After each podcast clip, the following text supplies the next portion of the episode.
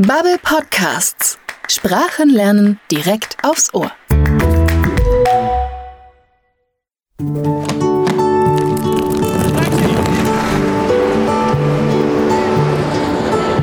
Sit back, relax, and enjoy the ride.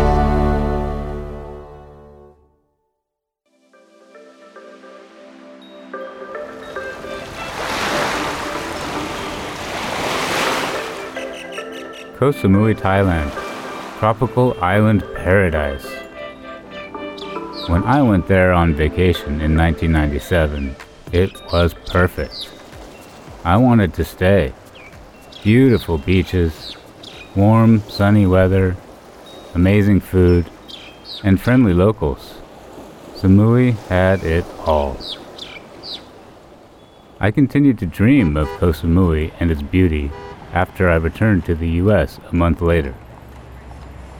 In 1999, my dream came true.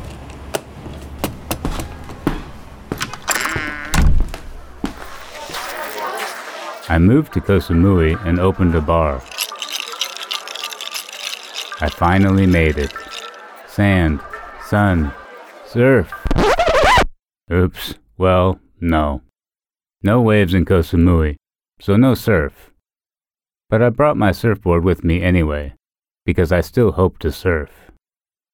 So my surfboard sat in my apartment unused for about two years, until one dramatic day. A storm hit Koh Samui. A big storm, and with it, waves. Big waves. Finally, some waves on Koh Samui. Radical. So I called my friend Stan. He was a surfer from California who lived on the island, and I said, Dude, this is our only chance to surf on Koh Samui. Ever. Let's go. So we took our surfboards and went to the beach. There were so many tourists swimming and playing in the water. There were red flags everywhere, and that means stay out of the water. This is usually because of very dangerous riptides. Also, because the water is normally very calm, there were no lifeguards on the beach. Stan said, What are these people doing? Don't they know it's dangerous out there? Stan and I were not afraid. We had our surfboards and knew how to paddle out of a riptide. So we swam out to the big waves. But before we could catch the first wave, we heard screaming and shouting from the beach. We looked and saw people waving their arms and pointing to something in the water. Then we saw them two women stuck in a riptide.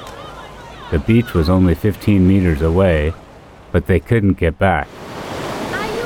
We swam close to them and we saw that they were very afraid.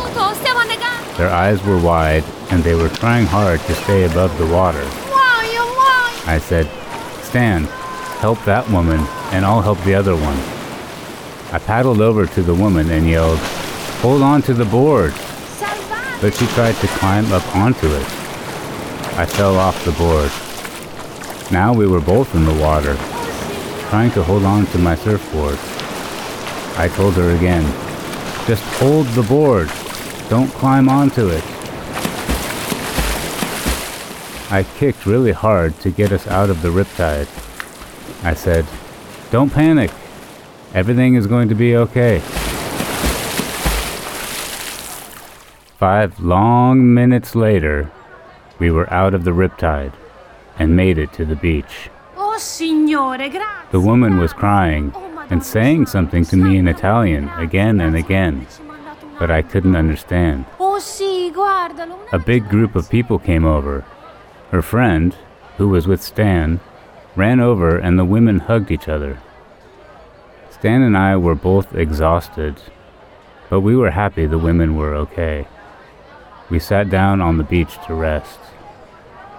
The funny thing is, we never saw the two Italian women again after that. They disappeared into the chaos.